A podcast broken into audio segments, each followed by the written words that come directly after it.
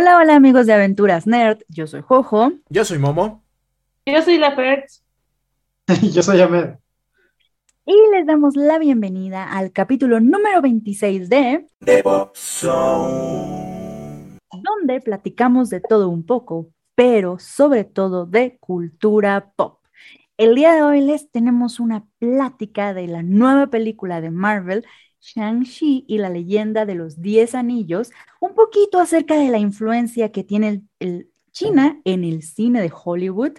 Platicaremos el cuarto episodio de What If, noticias en un minuto patrocinadas por Momo y, como siempre, nuestro espacio de recomendaciones. Así que si les gusta esto, quédense con nosotros. Bien amigos, pues somos cuatro personas y de estas cuatro, dos ya vieron Shang-Chi y la leyenda de los diez anillos hasta este momento. Díganos en sus palabras así, si les gustó, no les gustó mm, y después ahondamos en el por qué. Tu primero, Fer, tu primero. Yo, ok. Híjole, la verdad es que, eh, pues, a estas alturas del, MCU, creo que todas las películas, pues por lo menos nos representan alguna emoción o, nos tienen como eh, esperando bastante de ellas. Específicamente con Shang-Chi, eh, no es como que lo hayamos explorado, yo por lo menos no lo he explorado a fondo en las páginas de cómic. Entonces creo que eso me sirvió bastante para llegar sin ninguna expectativa, eh, como muy, muy queriendo solamente entrar a una sala de cine durante esta pandemia que pues lo hacemos como con mucha cautela y pues fue muy agradable. Desde los primeros minutos, la verdad es que creo que es una película que te atrapa. Eh, Shang-Chi, para quien no lo conozca eh, de antes, eh, es conocido en los cómics como el maestro del kung fu. Entonces, bueno, claramente es para los asiáticos lo que vendría a ser para la comunidad afroamericana, eh, Black Panther. Entonces, creo que el, eh, el, cine y la magia del cine justamente eh, pues nos está acercando cada vez más a las representaciones asiáticas, a conocer más de estas culturas y pues creo que lo reflejan bastante bien, se entiende muy bien el argumento del personaje, explora también la parte en la ver nacer un nuevo superhéroe en este caso y, la historia y la trama pues está bien fundamentado eh, y me gusta mucho justamente darle como, como esta, esta magia que Marvel ha logrado imprimir en sus historias y dejarlo en el centro de lo que viene a ser otras historias, o sea, no lo deja como aparte o ajeno a lo que ya conocemos hasta ahorita, entonces lo deja como en el centro del huracán esperando a, ver ahora cuál va a ser como la nueva aventura y a quiénes se va a, integrar como aliado en, este universo, ¿no? En, este, en este caso, bueno, hablo de una de las escenas post-créditos, donde justamente ya vemos cómo se integra eh, al 100% con estos superhéroes que, que, ya conocemos y con quienes ya llevamos 10 años conviviendo, no más. Entonces, pues creo que, que, al final de cuentas las historias entre héroes y villanos y ficción y, y, magia y demás, pues siguen siendo bien recibidas por el público. Perfecto, y creo que ya me respondiste el quién es Shang-Chi para quien pues no conocíamos realmente eh, eh, bien quién era él. Ahora yo quería preguntarle a Momo, ¿nos puedes hacer como una sinopsis de esta película? O sea, muy breve, no, no spoilers. Ya sabemos los que hay dos escenas postcréditos. Entonces, a ver, cuéntanos más o menos de qué trata, de qué va este personaje. Pues bueno, justo eh, tratando de ser lo, menos spoilero posible, este Shang-Chi, bueno, que además fue interpretado por Simu Liu, un actor pues realmente nuevo y que lo hace increíble. Eh, pues eh, tenía una familia, eh, digámoslo así. Él aprendió artes marciales y todo esto y por causas de la vida pues termina viviendo en San Francisco como un simple ballet. Tiene todo el potencial para hacer grandes cosas, pero él prefiere quedarse pues abajo, ¿no? No desarrollar su potencial porque él tiene miedo de alguna forma a enfrentarse a sí mismo y a todo lo que él representa. Y pues termina pues este pasado llegando con él de nuevo para ahora sí sacarlo a, dar, a, destacar y demostrar quién es en la realidad, ¿no? Esto de alguna forma pues es el típico ciclo del héroe, el típico viaje del héroe que, Joseph Campbell pues ha, retratado muy bien y que se ha visto en películas como Star Wars y demás. Entonces de aquí sí se puede ver completo ese ciclo del héroe, este, lo hace muy bien la película. Eh, creo que las actuaciones son muy buenas de todos, todos los personajes, incluida hasta la comedia con Aquafina, que la verdad, la verdad a mí como actriz no me agrada mucho ese, ese humor que ella tiene, pero aquí lo hace muy bien. Este, el villano. no se siente forzada. Exacto, exactamente. El villano, eh, pues no es tan villano, al final del día lo entiendes porque hace lo que hace. Este, incluso, pues yo hasta diría que es como una especie de drama shakespeariano que intentó en algún momento Kenneth Braga, Branagh con Thor 1, que justamente intentó como hacer este drama shakespeariano con Thor, los hermanos, el padre. Aquí también se siente como ese drama de es que mi padre eh, es, es, malo, pero al mismo tiempo, pues es mi padre y lo que él busca, pues tiene un sentido, pero no puedo aceptar que él lo haga así. Entonces, e, eso está muy, muy bueno, está bien justificado. Eh, Shang-Chi, bueno, en los cómics no tiene poderes, aquí realmente tampoco los tiene, pero sí tiene una serie de habilidades que utiliza muy bien y, que la verdad es que no, no, no es como algunas personas que he leído, ¿no? Que dicen que es un Gary Stu, Marisu, que, que es este, este concepto tal cual, pues es que es una persona que no tiene entrenamiento y de la nada ya tiene poderes y cosas, logra cosas increíbles, como por ejemplo nos pasó con Rey en Star Wars, que pues ella sin entrenamiento ya pudo hacer lo que pudo hacer, pues no, aquí este, este personaje sí tuvo entrenamiento, sí tiene una razón de ser y la verdad es que sí, sí vale mucho la pena. A mí me gustó mucho las secuencias de, de, de lucha están muy bien hechas, las compras bastante. Incluso la, creo que la segunda, la segunda tal cual, que, que, es un flashback, a mí me hizo recordar pues el tigre y el dragón. Y, fue como, hasta me salió la lagrimita de qué bonita está esa escena. Esa me gustó muchísimo. Y, y sí, pues la verdad es que creo que es un gran acierto. Lo hacen muy bien. Yo espero que le vaya bien porque la verdad sí es un personaje que nadie conoce. Ni yo en los cómics también es como que sepa mucho de él pero se merece, se merece pues ser alguien renombrado, porque como también decía Fer, ya sabemos a lo que vamos a Marvel y es la típica fórmula y todo, pero creo que, creo, creo que este manejo de esta fórmula lo hacen un poquito más honesto, ¿no? Tal cual podría ser un poco más honesto y eso a veces se diferencia con todo lo que ya vimos en Marvel, entonces creo que esa frescura eh, la agradezco muchísimo, entonces sí, yo la recomiendo totalmente. Realmente, o sea, dirías, dirían ustedes dos que esta película no esperábamos nada y bien. La verdad, bastante exactamente. Bien. Sí, 100%. Yo, yo como les decía y, y, retomando lo que, lo que dice Momo, o sea, es un personaje bastante bien fundamentado y el cual realmente no está por estar, sino en el momento que entiende sus argumentos están bien planteados, ¿no? Y sobre todo, este, bueno, regresando un poquito a lo que conocemos del universo cinematográfico, ya teníamos un, un previo acerca del mandarín, que en este caso es su padre y que, que en las historias de cómics siempre lo ha sido. Y, este, y bueno, justo el personaje que, que conocíamos como el mandarín también se retoma en esta nueva historia y también como que da un, un toque muy peculiar a, sus escenas. Entonces, eso también se valora, ¿no? Que, que, que, si ya nos habían presentado un primer personaje, lo retomen aquí, de la forma en que lo retomen, mm, vaya, se valora el hecho de que no se hayan olvidado de que ya había un previo que nos habían presentado. Y no solo eso, que, es, un, es, un, cortometraje que no... Bueno, no está en Disney Plus ahorita, espero que ya lo suban con esta película. Está en Disney Plus de Estados Unidos, pero no en el de, de aquí de Latinoamérica. Este, que es All Hail the King, todos alaben al rey.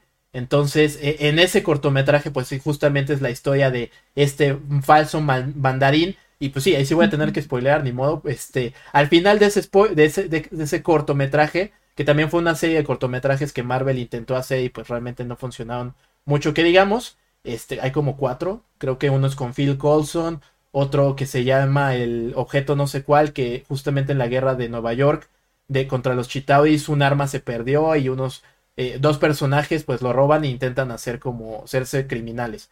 Y otro más que no recuerdo cuál es. Entonces, este, y este tal cual. Entonces, ahí eh, Trevor Slattery, que es este falso mandarín, al final de, del, cortometraje le dicen tal cual, eh, te vamos a mostrar al, verdadero mandarín, ¿no? Entonces, eso fue en 2014, estamos en 2021 y por fin, para los que sí logramos ver ese cortometraje que estamos esperando, como que Marvel cerrara esa historia, por fin la cierra, eso se agradece Ah, muchísimo y con mucha lógica y con mucho sentido. Entonces, hasta ese tipo de cosas, ¿no? Tal cual eh, te regala esa película. O sea, este Exacto. tipo de detalles que habían quedado ahí al aire, ¿no? Exacto. Y que, que justamente los retomaron, ¿no? Y, y, y la forma en la que eh, se muestran los anillos, ¿no? Los anillos, este, si bien terminan no siendo anillos de dedos, sino terminan siendo más bien pulseras, eh, no se explica al, al, al 100% qué hace cada uno de ellos, pero eh, bueno, al final de cuentas juntos intensifican la magia de quien los, los porta, ¿no? Y eh, yo tuve la oportunidad de hablar con una maestra de Kung Fu por azares del destino y justamente este, al salir de la película, y bueno, ella me decía que, que los fundamentos de, de- del Kung Fu estaban súper bien estudiados, que la música también estaba bien estudiada y que además, bueno, se, se nota, el personaje es un, es un, eh, está basado en la parte de las películas que Bruce Lee en algún momento tuvo en su Mm. esplendor. Entonces, eh, aquí estudiaron muy bien esa parte con la cultura y la filosofía oriental, la música, los movimientos. Entonces, creo que todo eso eh, es un cúmulo de, de- buenos, de aciertos que tiene Marvel en, en este, en esta nueva presentación de superhéroe y que sin duda alguna vamos a ir conociendo más adelante más acerca de, de, de, de hacia dónde va, pero la fantasía, la acción, la magia y todo lo que conlleva el, el universo, creo que, que están bastante bien aceptados y bien plasmados en la pantalla. Sí, justo. Ok. Y ahorita que lo viste lo de la música, cierto, la música es muy buena. Por ejemplo, hay un, hay un momento en el que hay una lucha eh, en un autobús, que eso sale en los trailers. La música que se maneja ahí, que esa es una especie de retro wave, o sea, te mete, te mete completamente en la, en la lucha. Y yo me quedé, o sea, ahí fue cuando ya dije, esta película es diferente a lo que ya he visto antes, ¿no? Porque sí, muchas veces, y sabemos que Marvel no se distingue muchísimo por su, su, su score, más que en Avengers y, y nada más, ¿no? Entonces, Y aquí Guardianes te- de la Galaxia. Sí, Guardianes de la Galaxia, pero bueno, ahí es diferente porque pues ya es canciones tal cual. Aquí sí, sí te meten tal cual con ese, e- esa música que te envuelve completamente dentro de la película y sí, a mí me encantó esa parte. Entonces sí, sí, completamente de acuerdo con Fer. Aprobada.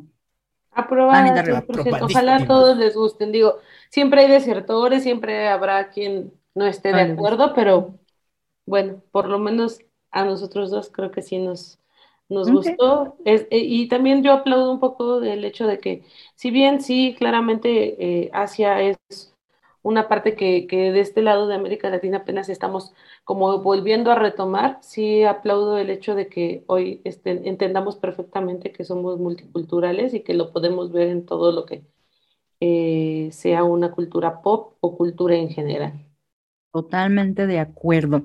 Y nada más, este, como esta parte de Shang-Chi, esta es la segunda película de la fase 4 del universo eh, cinematográfico de Marvel. Ya la pueden ver en cines. eh, nada más para, para ubicarnos en el tiempo, posterior a esta película va a llegar Eternals, Spider-Man No Way Home, Doctor Strange en el multiverso de la locura, luego Thor, Love and Thunder. Entonces, más o menos así es como es el, el ¿cómo se llama? Como esta parte de la línea del tiempo de películas que vienen. Y este, mm, está, nomás como dato curioso, está dirigida por Daniel Cretton, que está, bueno, lo, lo buscamos y fue un, está reconocido principalmente por sus colaboraciones con Brie Larson. Interesante, con, con esta capitana eh, Tiene Marvel. un cameo. Ah, interesante, miren, no, interesante, no manchen. Bueno, ahí está. Entonces sí, sí ha estado eh, colaborando con ella, eh, entonces pues por ahí yo creo que también llegó a este, a este universo seguramente. Y pues nada, qué, qué bueno que, que sea una muy buena película aparentemente, entonces pues invitar a la gente a verla, nada más en ese sentido. Y pues ahora sí vamos a hablar un poquito de esta influencia china en el cine de Hollywood. Ustedes nos tenían como algunos datos, Ahmed, eh, Momo, no sé si quieran compartirnos. Pues sí, o sea, justamente una de las grandes preguntas que surgían eh, cuando se anunció esta película y por qué Shang-Chi, o sea, literal, pues no lo conocen de ningún lado. Y e, es, justamente que nos vamos metiendo a este mundo ya de, del dinero, ¿no? Tal cual.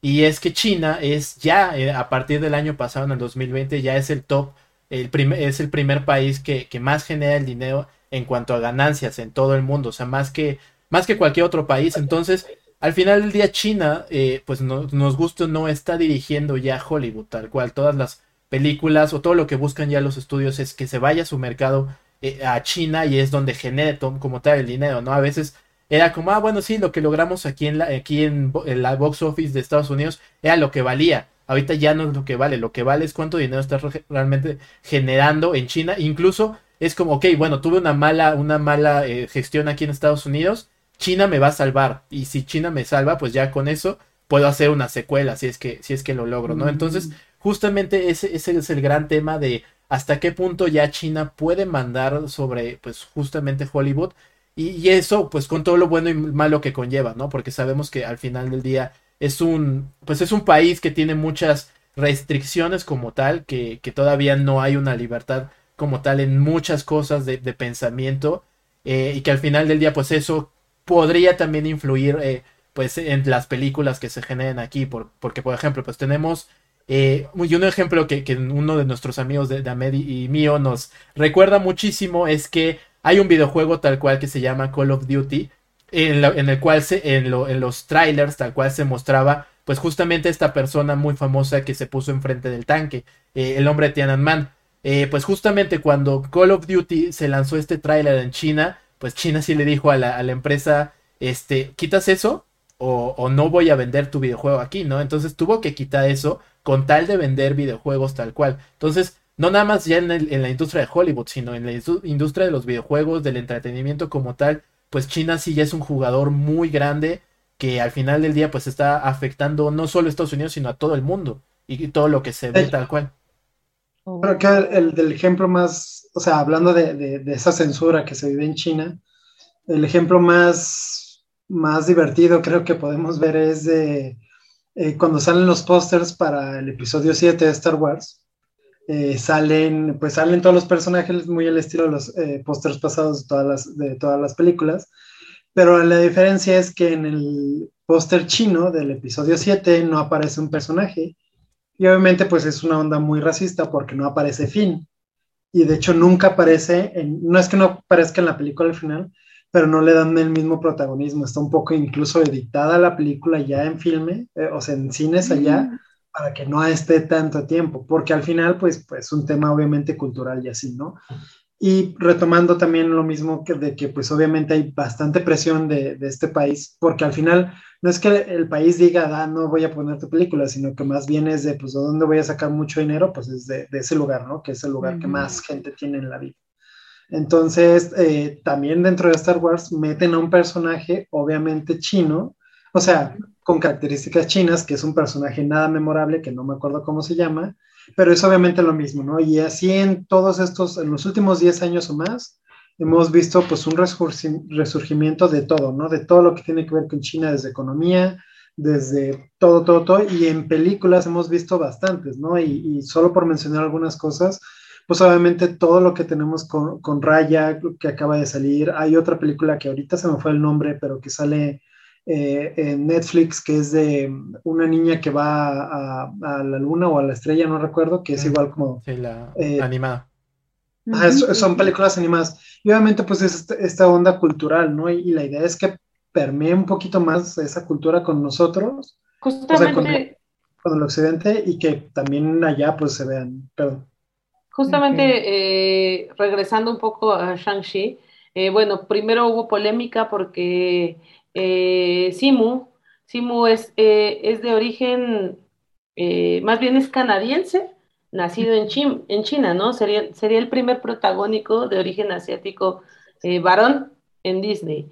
Antes de ello, pues pudimos ver de, origen asiático Mulan, que bueno, también pues no, no, fue un gran acierto, pero regresando a esto, en las entrevistas que dieron algunos de los protagonistas, creo si no mal recuerdo, fue Aquafina justamente la que dijo que eh, no, cayéramos en la ilusión de la diversidad que está trayendo Hollywood, ¿no? O sea, aunque se han dado cuenta de que por fin eh, es una necesidad que las películas hollywoodenses eh, tengan a estos personajes de alguna forma como inclusiva y de parte del negocio que esto puede ser, porque la cultura asiática también es algo que mueve muchísimo dinero en la industria, ¿no? No nos olvidemos de todo lo que tenemos generando entre animes, mangas y demás, ¿no? Entonces, ella reflexionaba acerca de la ilusión de la diversidad, que justamente estas cintas presentan una apariencia de que incluyen personajes como estereotipados, pero sin ningún contexto, pero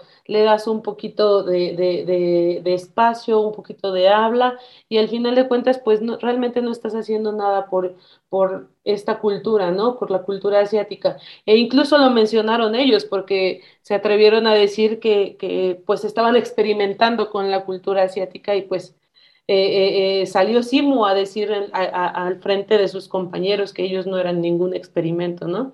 Entonces sí, claramente creo que hay una apertura completamente a esta cultura, pero también seguimos teniendo mucho desconocimiento, ¿no? O sea, yo estoy hablando de algo que, que sé, que he leído, sin embargo, pues no sé mucho realmente de la cultura más allá de lo poco que, he investigado, siendo honesta y sincera, también es difícil para, para muchos eh, reflejarse justamente en esta cultura. Y no, es, no está de más, digamos, el hecho de que justamente tengamos Raya, que tengamos Mulan, que tengamos ahora Shang-Chi, y seguramente vendrán muchísimo más producciones, pero sí habría que, que, revisar realmente si, si está haciéndose por ser multiculturales o sigue siendo un negocio de hecho, hablando más por negocio.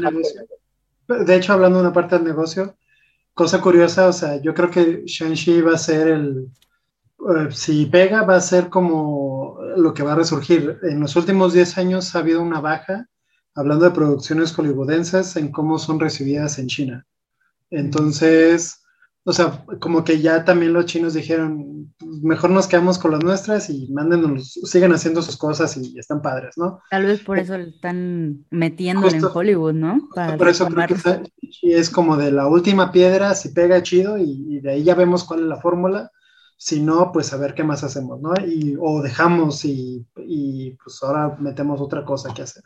Pero pues sí, o sea, al final es un negocio, no es precisamente malo, no es precisamente bueno tampoco pero pues es lo que es y si al final si ustedes dos dicen que la película es buena, pues bueno, habrá que verla como tal. Lo que sí, pues sí, hay que quitarnos de esos arquetipos de que, ay, porque son chinos es de espadas y artes marciales. Pero, pero no, no, no, no generalicemos con la parte china. Recordemos que también es un poco, este, es que estamos mal en ese sentido, ¿no? No podemos generalizar a los países asiáticos como solo China.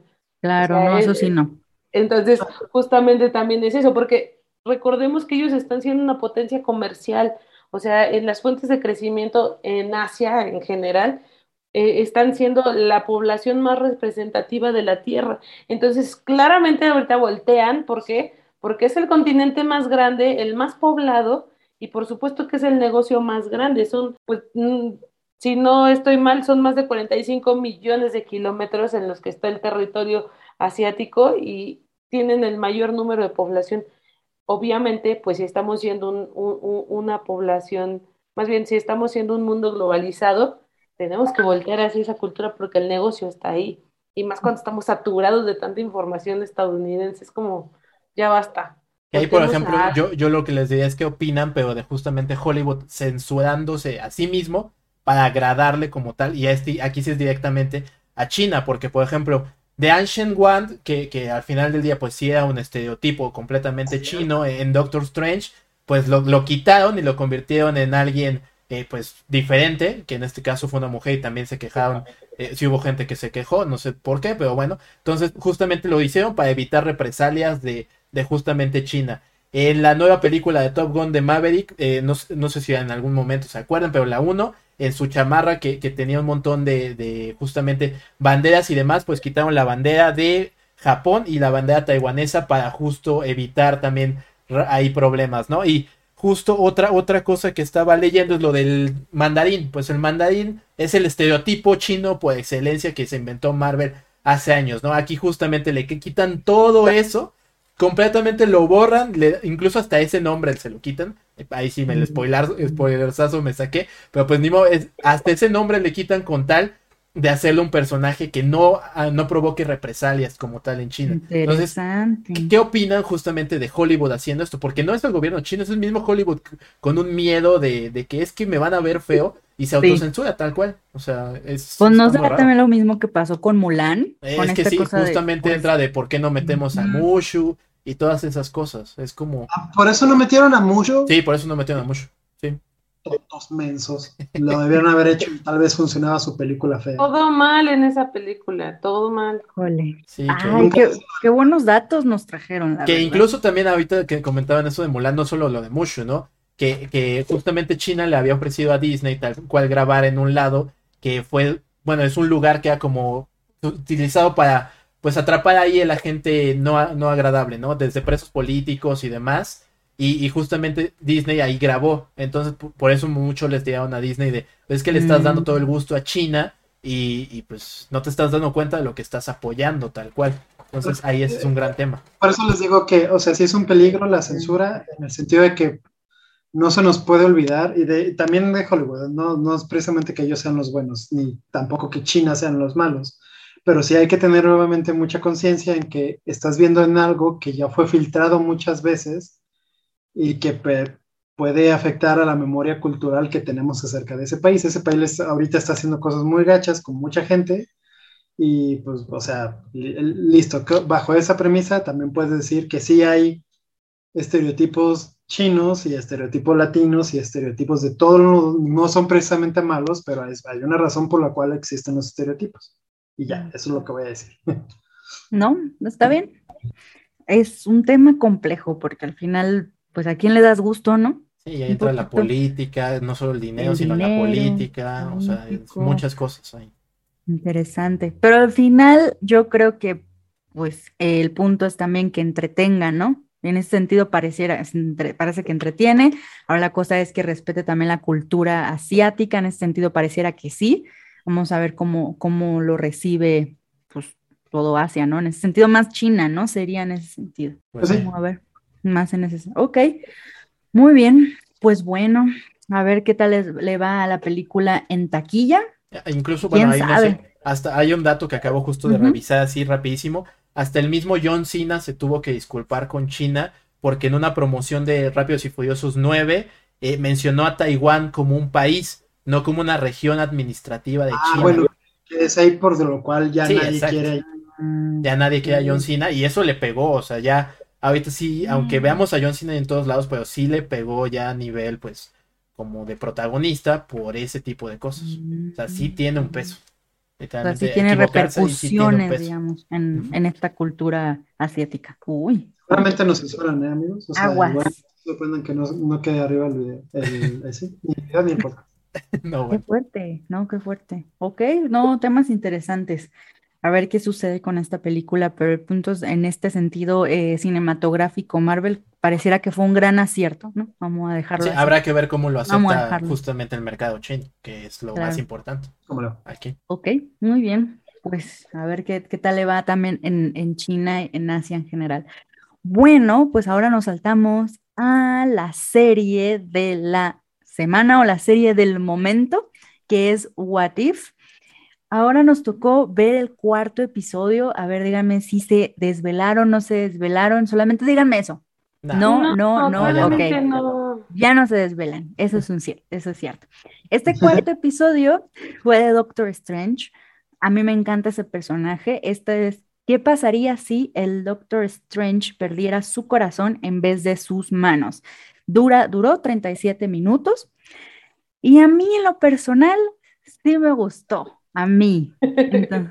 Eh, creo que fue un giro interesante el hecho de que en lugar de perder sus manos, como lo sabemos que sucedió, pierde pues al amor de su vida, la doctora Christine Palmer. Entonces, en este bucle temporal, por así decirlo, en el que viaja por el tiempo tratando de pues revivirla, de, de pues traerla a la vida, pero pues no lo puede hacer porque entonces no sería Doctor Strange. Entonces es como, hey, pero te necesitamos en todo este mm, pues universo, ¿no? Por así decirlo. Yo creo que sí estuvo romanticón, por así decirlo. Yo decía, ay, pues el mal ganó, jaja, pero no realmente el mal ganó, sino que aquí fue como una combinación de, pues, el destino ganó, no sé, como que fue, a mí se me hizo muy interesante, pero a ustedes, ¿qué les pareció? A ver, empecemos con Amel. Fíjate que a mí también me gustó eh, lo que les decía, creo que es un capítulo muy interesante. Eh, soy fan del cuando las cosas no terminan bien, no, todo tiene que acabar en que todo está bonito. Yo también. Este, entonces creo que eso se me hizo, le decía a mi hija que eh, se me hizo mucho más interesante que los otros, o sea, de verdad no, no me, no me aburrió, o sea, los otros últimos dos pasados a mí me aburrió muchísimo, este dije, ah, ok, va, pasan cosas diferentes, eh, no es, lo que sí, y hablando una, vez como dices, es que creo que a Doctor Strange lo quieren hacer ahora como, pues, como el payasito del grupo, eh, o sea, un poquito más amigable, siendo que en los cómics, pues siempre es como este recio y que, que, que, es como muy estoico incluso. Pero no tengo tanto problema con eso, eh, se me hizo bien aquí la serie, se me hizo bastante entretenida y creo que tiene, me gusta mucho cómo están utilizando la animación. Cuando se ponen así, digamos, entre comillas, de agresivos, se me hace que se ve chido y, y, lo que más me gusta es que se, ese lo veo como un arriesgue, igual entrecomillado, de que es una historia muy diferente a las otras, ¿no? Y es, eh, lo, mejor es que pues no gana el bueno, ¿no? Y eso está chido, o sea, arriesguense así, la verdad, yo también pensé igual. sí me gustó este desenlace, sí me gustó cómo avanzaba la historia, me gustó este, pues, otra versión de sí mismo de Doctor Strange, algo así. Sí me gustó. Ahora, mm, Fertz. A mí también me gustó, amigos. La verdad es que creo que hicieron un check justamente para quienes gustamos como esta, estas historias románticas, pero a la vez queremos que todo, todo pase de manera bonita, no sé, agradable y pues nos rompen el corazón, ¿no? Eh, me, me, recordó un poco a esta, al efecto mariposa. Ajá, eh, ajá, sí. Eh, justo a este bucle, ¿no? En el que, en el que se mete intentando una y otra vez. Y bueno, también me lo imaginaba un poco eh, si pudiéramos haberlo visto eh, en live, este, a los personajes, a, a, ver, a, volver a ver en, en pantalla a... Mm, ay, ¿cómo se llama, Christine? Rachel McAdams. A Rachel McAdams, justamente. un poquito lo, lo, que me tenía como de, mm, no sé, me gusta la animación, me ha gustado desde el capítulo 1 la animación que está manejando eh, pero no sé, en el personaje no me la imaginaba justamente como ella.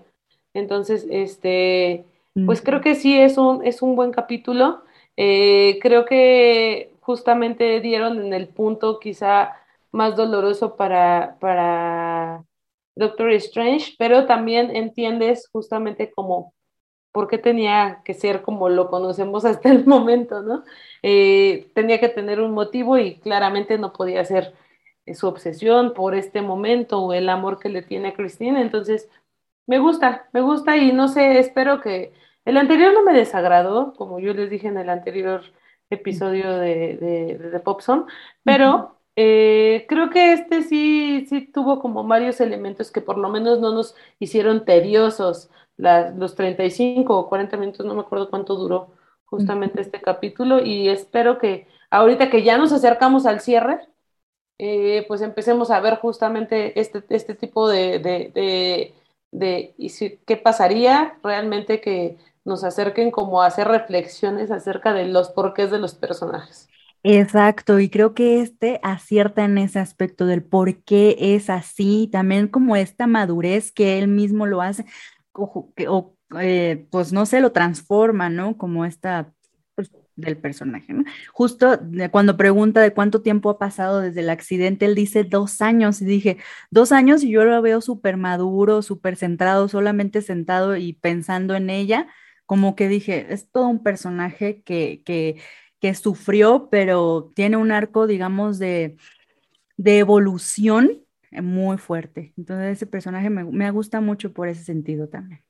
Creo que lo logra bien muy humano, ¿no? O sea, ¿qué haríamos nosotros pierdes el amor de tu vida y tienes la posibilidad de ahí de, de, ¿no? O sea, la, verdad es que creo que eso es algo muy interesante que, que, lo pongan no como este caballero de capa blanca, ¿no? Sino como de, pues, Y creo que en un momento lo menciona, pues es que no entienden, yo la amo, o sea...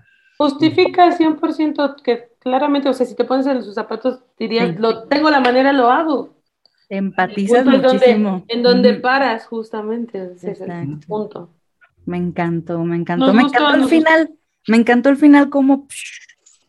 Y él así, no, casi, casi, ¿por qué lo hice? Arrepintiéndose, o sea, no, es un personaje muy, muy completo, me encanta. Este es la primera interacción que vemos también con los, con los Watchers, eso se me hizo bien. Claro. Oh, esto es cierto, sí, sí, sí. cierto. En los cómics pasa, varias veces lo ven y es como de, aquí hay un Watcher, algo importante está pasando, hay que poner atención, no hay que regarla, pero aquí se me hizo así como de, no soy un dios muchacho, y ya la regaste, cámara. Ajá, y, sorry, no puedo intervenir. Igual y, luego podríamos recomendar Podríamos recomendar igual y que vean el capítulo 1 y luego se salten este cuarto. Digo que no son que no son lineales, no tienen nada que ver uno con otro, pero pues para para evitarse corajes y demás. Bien podrían hacerlo. capítulo 4. Exacto. Tienes razón, bien podrían hacerlo sin problema. Pero, pero por lo menos este sí subió el nivel, sin duda alguna. Sí, sí, sí, sí sin, sin duda también. ¿Hubo algo que no les haya gustado del episodio? Sí, sí, porque yo todavía no he dicho todavía mi, comentario.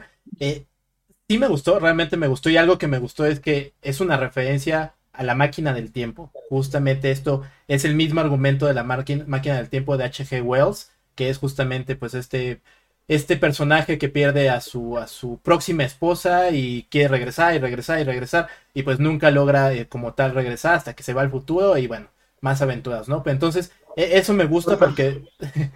sí, ya creo que spoilé. Este, pero el punto es justamente, es, una referencia tal cual a esa historia. Eh, me gusta porque al final del día, aunque no sea Rachel McAdams la que habla, pues es un personaje de ella y ella siempre está metida en un montón de cosas de viajes en el tiempo y eso está genial.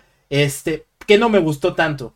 En la película, al final del día, pues siempre se ve a Doctor Strange que sí tiene algo con, con, con Christine, pero yo no lo diría como amor, es como una especie de, como sí, sí hay como, ¿cómo decirlo? Como algo entre Sherlock Holmes e Irene.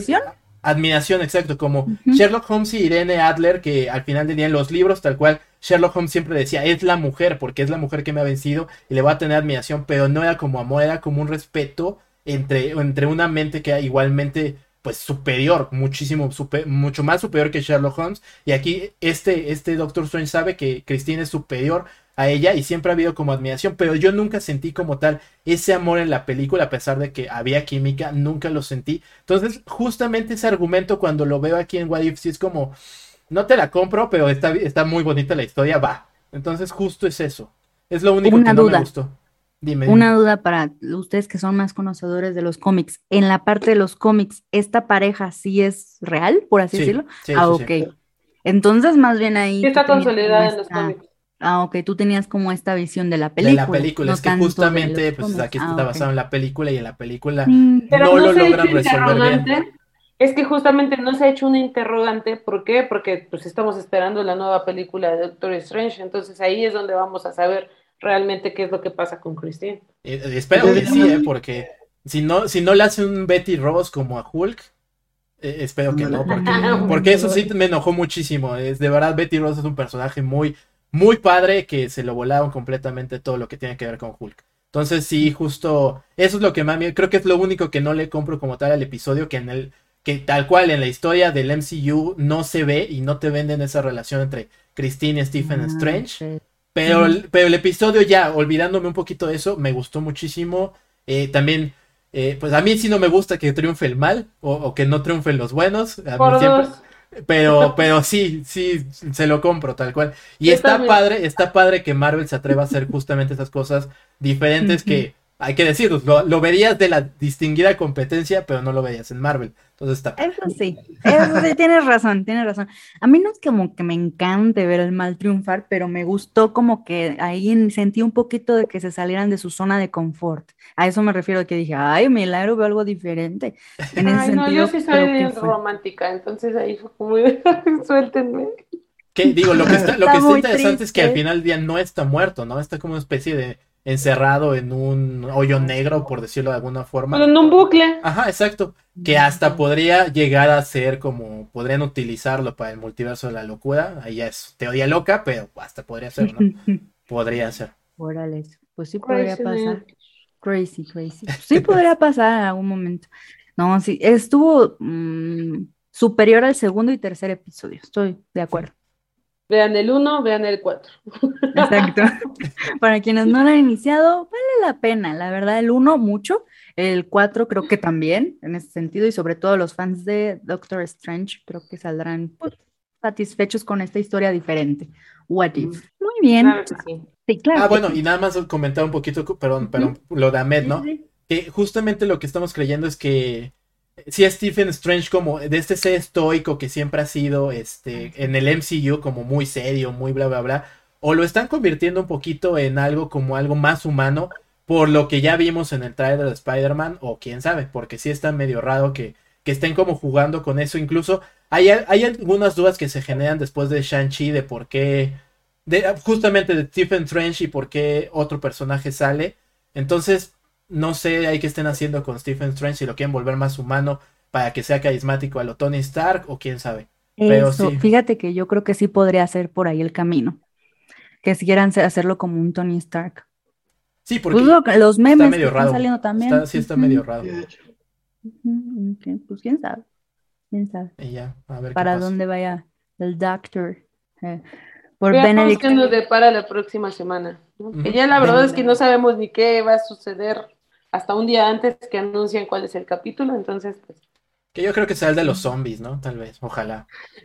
ya quieren el de los, ya quieren el de los zombies. Quiero el de Spider-Man. ¿Es, ¿Es ese, ¿no? ¿Está ¿Es confirmado? Es justamente el de los zombies. Ajá, es el... Ah, sí. cierto. Sí, sí, sí. Ah, Oh, sí, está confirmado. Ah, ok. El, o sea, el de zombies. Pues eso es lo que estamos esperando justamente de ahora. Ay, ok. No, como no sabía, no, como que me perdí. Ah, ok. Entonces estamos esperando el de zombies con Spider-Man. Híjole. A veces se escucha bueno. Ahí sí, a lo mejor me desvelo. No, no es cierto. Lo averiguaremos. Lo averiguaremos la próxima semana. Así es. Voy a ver qué pasa. Muy bien. Ahora pues vamos con nuestra siguiente sección que nos encanta porque vemos a la persona que dice las noticias sufrir un poco. Va a decir las noticias en un minuto, ahora le toca a Momo. Entonces vamos a ver quién, quién va a ser nuestro interventor. Sí, ¿quién, va a contar? A ver, yo pongo el cronómetro. A ver. Veamos. ¿Estás listo? Estoy listo. ¿Estás listo? Cinco, cuatro, tres, dos, Eh, se, acaba de anunciar que se está buscando una secuela de eh, Jungle Cruise justamente con Dwayne Johnson y Emily Blunt. Eh, justamente la secuela de La Masacre de Texas se va a ir directo a Netflix, entonces pues bueno, allá la veremos. Se está trabajando en un nuevo proyecto que reviva el Rocketeer en Disney Plus. Esta es una película de hace muchos años y justamente el protagonista va a ser afroamericano. justamente se anunció el DC Fandom para el octubre 16 eh, justamente pues se va a ver un tráiler nuevo de Batman, una primera eh, pues, impresión de Black Adam y un sneak peek de Flash. Eh, justamente Shazam ya terminó de grabar justamente la secuela de Shazam. la bueno, Injustice en octubre 19 se va a estrenar tanto en Blu-ray como en digital y justamente es esta adaptación del videojuego y de los cómics. Justamente Charlie Cox dice que no va a salir en Spider-Man No Way Home eh, se atrasa Ghostbusters, se atrasa eh, Top Gun Maverick, se atrasa Jackass Forever y Misión Imposible ¡Tiempo! ¡Tiempo! Ocho. Justamente tiempo. No lo, no lo logré, todavía no lo logré, ganamos a ganar la O sea, como que nuestra meta es decir 10. ¿O qué? Es que, ¿quién, hizo 10? Tú no, según yo tú hiciste ¿Yo di 10? Sí. Ah, no sé. Ah, creo que sí. Yo me acuerdo que sí, creo que sí. No, 9, según yo 9. ¿Quién sabe? ya no sé. Lo voy a volver a ver. Y tenía como otras 5 todavía, ¿no? Bueno, sí me faltó. Está bien, está bien. Es que te trabaste un poco. Sí, me trabé, pero si me, seguido, me puse nervioso, me puse sí, nervioso. ¿eh? Te pusiste Ah. nervioso y pobre de nuestros escuchas de que justamente y justamente. Exacto, exacto. Pero entonces, o sea. Es eh, mi perdón, primer son- día. Sí, Está sí, sí, bien. Es que es mi primer día. Muy Es bien. mi primer día, sí. Esa Lo hiciste referencia bien. algunos lo conocen. Y si no, Y si no, pueden contratar Star Plus. Exacto, puede contratar Star Plus, echarse un maratón de los Simpsons y, y ver la referencia. Yo sabía que ibas a decir eso. Este, ok, las noticias estuvieron buenas, fíjate. Uy, retrasos en retrasos. varias ¿Para qué, ¿Para qué películas. otra película de Jungle Cruise? Ay, a mí se me entretuvo. Ya, chole con la roca. Que tú tengas un odio contra la roca, no es nuestra culpa, Fer. Pues no lo odio, pero sí me cae gordo. O sea, no, a mí no, me entretiene. Pero bueno, Yo no puedo odiar a nadie que estuvo en la WWE. Ya. Bueno, No, ah, Sí. bueno, es que yo, yo, yo solo fanboy. tengo una aberración con La Roca y con Nicolas Cage. Bueno, es que Nicolas Cage Es que es bien raro el pobre Nick. está bien raro. Sí, Está bien rarito, les juro que yo veo sus películas como de, ay, ya, por favor, cállese, señor. Es, es extraño. Es un- una persona muy extraña. Lo peor de todo es que es un buen actor cuando quiere. Eso es lo peor. Sí, cuando quieres. Pero bueno. cuando no lo hace con una hueva, Exacto. Ándale, ándale. Y tiene como la misma cara, la misma expresión. Sí. Es raro. Pues es que más bien se mete como luego en proyectos bien extraños, ¿no? También, también hace digo, yo cosas que quién soy yo para juzgar que alguien sea raro, ¿no?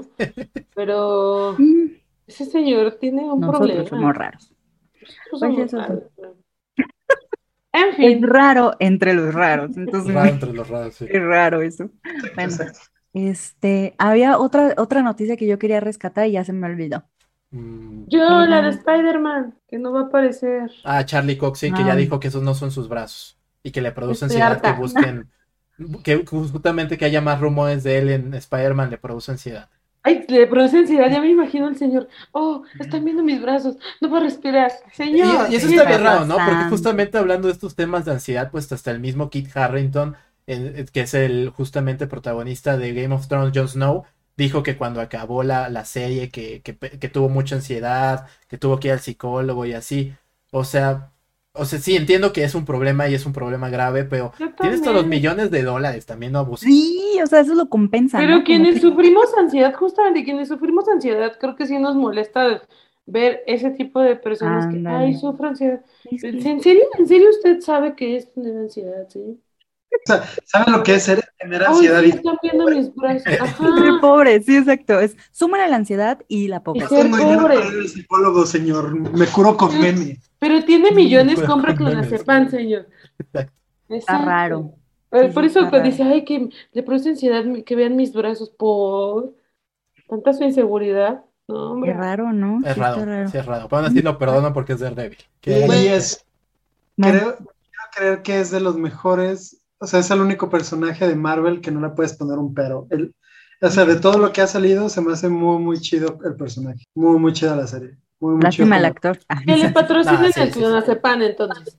Sí, ya que salga en Spider-Man y que no moleste. Punto. Exacto. sabe. Y nada más la parte del DC Fandom también. Ah, qué sí. bueno que ahí ven, vienen varias noticias, ¿no? Varios trailers. Oye, Sí, ¿crees que es- tengamos el segundo o no sé si ya es segundo de Batman? Sí, justo se va a estrenar uno nuevo de Batman. Sí, sí, ¿Eso dijiste? Sí. Me lo perdí, perdón. Ujujú, Ah, bien, sí lo espero. Ok, sí, es que fue muy rápido. No sí, puedo sí. captar todas. Muy Muy bien, muy bien. Muy bien. Muchas gracias, Momo. Eh, logró. ahora Bien Se hecho, logró. bien hecho. lo he logrado. Muy bien.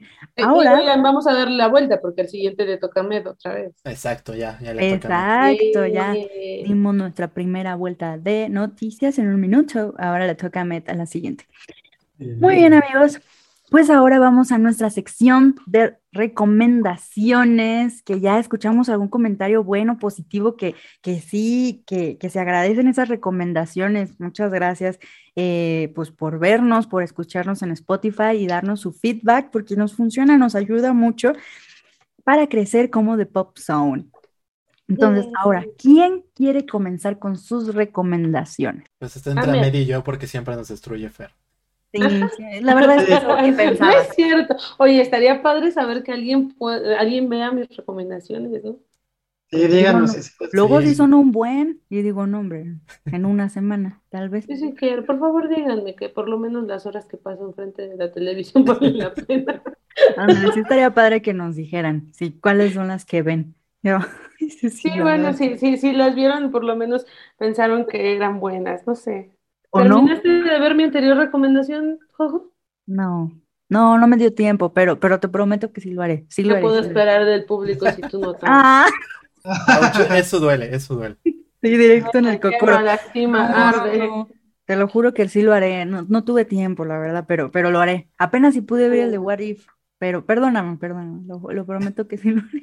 Perdona estas. Muy bien, No es cierto, ya, sigan. Pues ya vas, Ya. Vas vas. Oh, bueno, este, pues bueno, yo lo primero que recomiendo y decir rápido, pues es Shang-Chi, a- vayan a verlo. Pero ya, ahora sí hablando de recomendación, pues justamente es un videojuego, se llama 12 Minutes. No sé si está para todas las consolas, al menos sé que para Xbox sí. Y justamente está protagonizado por tres actores de cine, pues famosos. Está Daisy Ridley, Rey en Star Wars. Este James McAvoy, justamente pues el profesor X en la segunda, en la segunda iteración de los X-Men y Willem Dafoe. Entonces, pues ya tiene un cast increíble. Es un, es un, es un videojuego que pareciera de, digo, de, de PC de hace muchos años que es interactivo, de que le tienes que picar para que vayas a, a lados. Así es, no es, no es un juego dinámico, pero es un juego de misterio. La verdad es que después de que descubres el misterio, sí te quedas traumado, porque sí tiene un giro de tuerca muy fuerte, muy interesante. Eh, hay como siete finales, entonces la verdad, para este juego que está muy sencillo, vale muchísimo la pena que lo jueguen. Sí requiere tiempo, sí requiere estar como picando, investigando, investigando, investigando, investigando. También que se te ocurran como cosas locas para poderlas lograr, porque luego así es como sale. Y pues nada más, es un videojuego, este, les digo, según yo, sí está para todas las consolas, al menos sé que para Xbox y en Game Pass, pues sí lo pueden encontrar gratis si pagan su Game Pass. Eh, entonces, pues vayan, jueguenlo y también traumense como yo me traumé después de ese final. Nomás para agregar, está para, está para PC, o sea, para Steam y así, y para Xbox en, en lo que sea. Ok, va. ¿Está barato? Bueno, es que justamente si lo pagas Está re- en, en Game Pass, pues se te sale gratis, entonces no sabré decir. Pero yo creo que sí ha de estar barato, Sí. porque como no es un juego súper pesadísimo, este, pues no, no, no ha de ser la cosa así muy, muy cara. Está bueno para las como historias Bueno, alternativas, ¿no? decirlo. En, en internet está en 260 pesos, Ah, no está- está nada. No está nada No. Ok, está buena la recomendación como para que quieran pasar ahí el tiempo buscando pues historias, o sea, como que terminas y vuelves a poder volver a comenzar Sí, buscando otro justamente final. es una Ah, especie de bucle en el tiempo, ya saben aquí. Mm, Creo que nos gustan los viajes en el tiempo, entonces sí, algo así pasa. No quiero spoilear, pero, pero sí. Hay tragedia, asesinatos, drama, muchas cosas. Y solo con tres personajes en un, en una habitación, casi casi todo eso en una habitación. Mm, Ok, ¿Lo acabaste buena ya? Acabé dos finales, me faltan los otros cinco. Y ya con esos ya estoy bien traumado. Ok. Bien, Sí. bien, bien. Gracias, Momo. Gracias, Momo, por tu recomendación de videojuegos de gamer ahí en el día de gamer que acaba de Gracias, pasar. mamá, por no Sí. jugar Fortnite. Oh, Y para los que nos escuchan o nos ven, Momo no, no le no gusta me gusta Fortnite. Fortnite. No le gusta, no le gusta, dice que es de niño rata. De nuestra- Perdón por ser niña rata. Pero lo pronto es que yo Ahora soy un niño rata, entonces, pues sí. Exacto, exacto. Perdonamos. Te- pues Sí, te perdonamos. Muy bien. A ver, Ahmed, cuéntanos tu recomendación. Eh, bueno, yo eh, a mí me gustan mucho las series bélicas y, y creo que esta es una muy muy buena porque aparte es como un documental que se llama Band of Brothers que está en HBO. Es creo que de las mejores este, series que Buenísima. está buenísima. eh, por ahí un capítulo que no lo encontré en HBO, pero que si pueden buscarlo, que ju- justo son todas las entrevistas que hay con estos veteranos, porque al final eh, algo que tienen que saber de la serie y lo que la hace para mí bastante atractiva es que los personajes son personajes que existieron en la vida Reales. real y el capítulo comienza con, con una breve descripción de lo que pasó por los veteranos, por las personas que son esos personajes y describen cómo lo vivieron, ¿no? Entonces, si no escuchas a alguien que vivió la Segunda Guerra Mundial y que, que te dice, ah, es que pues, ahí perdí a mis amigos, ¿no? Y lo ves que, y lo escuchas que se le rompe la voz y no te dan ganas de, de llorar, es que no tienes sentimientos y mereces toda la muerte y lo Sí, malo que, que aparte de todo pasa, todo eso te rompe y llevas tres minutos del primer capítulo. Sí, sí, exacto, o Entonces sea, te quedas como de, oh. Entonces, algo sí, o sea, no es una serie de disparos que nada más veas así a alguien haciendo la de Rambo, es un drama emocional muy, muy padre y al final pues es algo histórico, algo que sí pasó, que igual y obviamente está muy hollywoodense, pero pues mínimo sabes que alguien sí lo vivió, ¿no? Y eso ya cambia completa la perspectiva. Se la pueden ver, está bien chida, está en HBO ahorita y pues no sé qué esperan, de verdad es buenísima.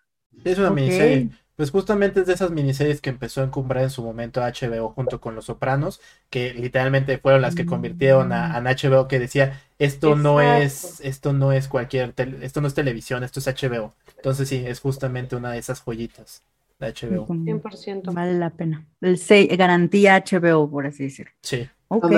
Sí, sí, Va, va, buena recomendación, gracias. También la voy a anotar en mis, en mis pendientes para ver. Gracias.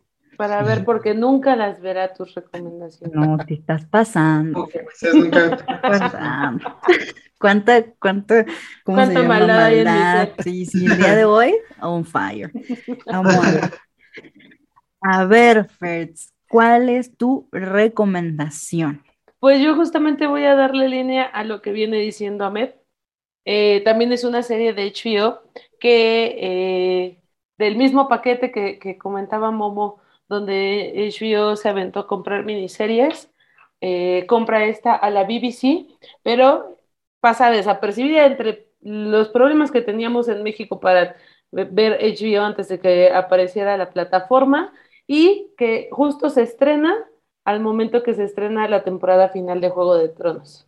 Mm. Entonces, bueno, la eclipsa, pero es una serie eh, británica creada por Russell T. Davis, que es el creador, director de Doctor Who durante cinco años. Y entonces, bueno, sorprende, como no tiene una idea, del otro lado del charco, con una propuesta muy dramática de forma familiar, política, distópica. Y bueno, la serie se llama Years and Years. Eh, es una de sus protagonistas es Emma Thompson, que la verdad es un papelazo en los seis episodios de esta miniserie. Y bueno, la serie, eh, casi como lo dice el título, tiene un tratamiento del paso del tiempo de una familia llamada eh, los Lions. Eh, ellos, cada uno en sus conflictos personales y particulares también, vamos viendo la, transformación de cada uno de ellos durante 15 años, ¿no? Y bueno, en estos periodos vamos viendo también cómo la realidad política del Reino Unido, eh, las problemáticas internacionales cada vez son más inestables. Eh, vamos viendo los cambios de la sociedad, los lógicos, y lo más padre es que es distópica porque justamente empieza en el 2020. Entonces, eh, las primeras problemáticas no te parecen ajenas. Vas viendo, pues nada, o sea, eh, eh, ves las potencias mundiales, cómo se acercan las guerras, los problemas de desigualdad, los problemas económicos de un país como que pareciera que no los tiene, ¿no? Como, como el Reino Unido, pero a la vez, pues los problemas a nivel global, hasta que te transportas 15 años después en el último capítulo y entonces empiezas a hacer como una remembranza de, de las historias de cada uno de los personajes, porque en alguno eh, te, terminas identificando y entonces creo que eso es lo disruptivo de, ver series como esta, ¿no? Que, sin duda les prometo que cada uno de los finales se van a estar preguntando qué estamos haciendo mal o qué, qué viene para nosotros, qué nos depara el destino, no sé pero alguna pregunta, alguna interrogante va a surgir de ver estos capítulos y además son tan, tan, tan, tan estudiados, digamos, de a manera antropológica, que eh, están muy bien tratados y sobre todo tienen completamente estudiada la estructura familiar en la que estamos envuelta, pues la mayoría de, las familias a nivel mundial. Entonces está en HBO, Years and Years, y eh, si no mal recuerdo, bueno, también algunas personas que, tengan Hulu de manera clandestina en nuestro país, también la, tienen en esa plataforma. Ok, y justo estaba viendo que es una serie muy pequeña, o sea, de seis episodios. Seis episodios. Una hora se pasan como agua. No les recomiendo verlos de golpe, yo sí les recomendaría que se tomaran el tiempo de sentarse realmente a ver cada uno y de disfrutarla, porque además no va a tener ninguna segunda temporada, tercera, nada, no hay nada que, que esté anunciado para la serie, simplemente es ver una, una, un, una distopía de lo que puede venir en nuestros próximos 15 años.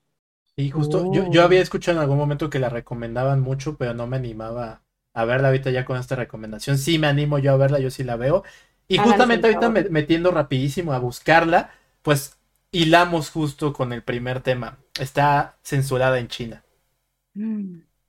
Nada más. Mm. Es una serie fuerte. Dura y así, ¿no? Ajá. ¿Cómo? ¿Provocadora? Sí. No, que estás hablando de una dictadura y al final, pues. Ah. Sí, desde el primer episodio está censurado en China.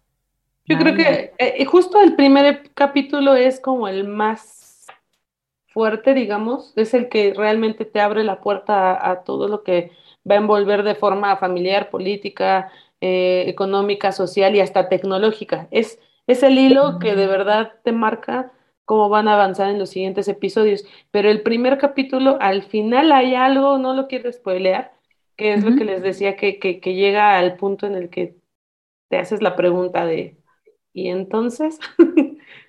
¿De qué va esto, no? Y llega, llega un momento en que, pues incluso logras entender un poquito más la política en la que estamos inmersos de manera global. Eh, mm. Específicamente el personaje de Emma Thompson es el que, digamos que representa esta, pues, forma maquiavélica que tiene la política. Entonces, eh, justo por eso les, les, mencionaba ella, ¿no? Ella como foco en, esta historia porque e, ella tiene una evolución muy, muy, muy distinta a lo que ves en el drama familiar.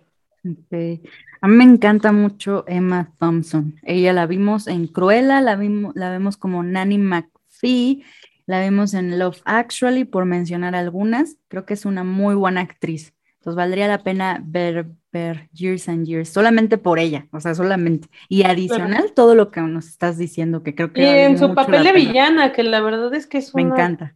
Villanaza, ¿no? Entonces aquí también la vemos como en ese papel, pero sin decir que lo es. Ok. Simplemente creo que con, con, con, con, pararse enfrente de la cámara y sonreír de forma, pues, malévola. ya, ya la entiendes como actriz, ¿no? Entonces, vale la pena, vale la pena que se avienten estos seis episodios. Porque no van a ver igual, se los prometo que no hay igual. Sí, sí la quiero ver. Yo sé que todas te, digo que, que, que, las he escuchado y que las voy a ver mañana casi, casi, pero sí, sí, yo estoy anotando sus recomendaciones y si no vuelvo a escucharlos, sí vale la pena, la verdad, esas recomendaciones. 10 de 10, amigos, 10 de 10. Gracias. Muy bien, ahora ya rápidamente les voy a dar eh, mi recomendación. Eh, para aquellos amantes de la ciencia ficción, que seguro, bueno, algunos a lo mejor vivieron o estuvieron toda su infancia, adolescencia, yo qué sé, con The X-Files. Esta serie de verdad que es una joya de inicio a fin. No la he terminado, quiero confesarles, no he terminado todas las temporadas. Yo la estaba eh, viendo en Amazon Prime, pero me la quitaron para ponerla en Star Plus. Entonces ahí me van a tener, esa va a ser la serie que yo voy a ver. Están todas las temporadas y las dos películas. Eh, pues ya saben ustedes de qué va. Es eh, la pareja, digamos, es Fox and Dana, es Mulder and Scully. Híjole, que qué buen dúo. Yo amo a esa pareja. Como, yo creo que me recuerda mucho a los que, eh, bueno, más o menos, no va por ahí, pero pues este dúo de hombre y mujer es este The Bones con, con este Boots, Boots, Boots, ya se me olvidó, Boots, pero en este sentido es más como esta ciencia ficción completamente alienígenas, monstruos, toda esta parte, ay, no me encanta de verdad esta, si les gusta esta parte de eh, aliens, les va a encantar. Aquí ponga el intro de sonidito, por favor, de The X-Files. Para todos los que me escuchan. A ver si se animan a verla. La verdad es que yo nada más les voy a decir eso. Tienen que verla. Es un obligado para todos los amantes de ciencia ficción. Y nada más. Y nada más yo agregaría que sin The X-Files no habría cosas como Supernatural y muchos. Stranger Things, me atrevo a, a decirlo. Entonces sí, es un parteaguas los X-Files.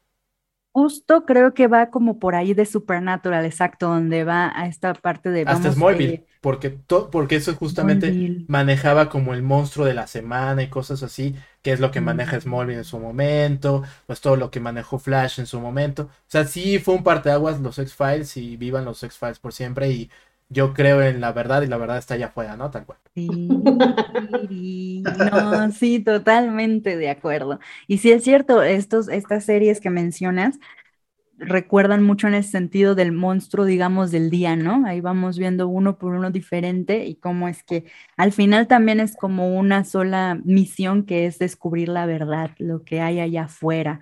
Eso es lo que me encanta. Muy bien.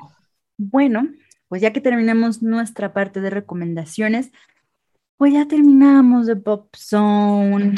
Ya se acabó este capítulo 26. Espero que les haya gustado. Nosotros siempre lo disfrutamos mucho. Aquí hablando de lo que nos gusta, ya saben, es cultura pop. Entonces, ya saben, seguramente ahí estaremos hablándoles de otra cosa. seguro del cuarto, sí, cuarto episodio, no, cuarto, Quinto. Quinto, quinto. quinto episodio de What If, exacto, y de alguna otra cosa que esté en boga en ese momento. Entonces, ¿en dónde los podemos encontrar, Ahmed? Eh, a mí en donde sea como arroba Medor, que en Instagram, Twitter, Facebook, Xbox, Steam, lo que quieran. En todos lados estoy. Ah, ahí está, ya hasta pueden jugar con él, ya saben. Amedolk. La Fertz, ¿dónde te podemos encontrar? Como la Fertz en Twitter e Instagram. Ahí está. Sigan a la Fertz. Y a nosotros nos pueden encontrar, Momo, ¿cómo te pueden encontrar? Igual como Momo Nerd en todos lados, también en, en, en Xbox y demás, yo también juego. Hay que, hay que decirlo, hay que si quieres jugar con Ahmed, es muy competitivo, entonces hay que tener cuidado, pero sí, también ahí jugamos. Aguas, Sí. aguas, aguas.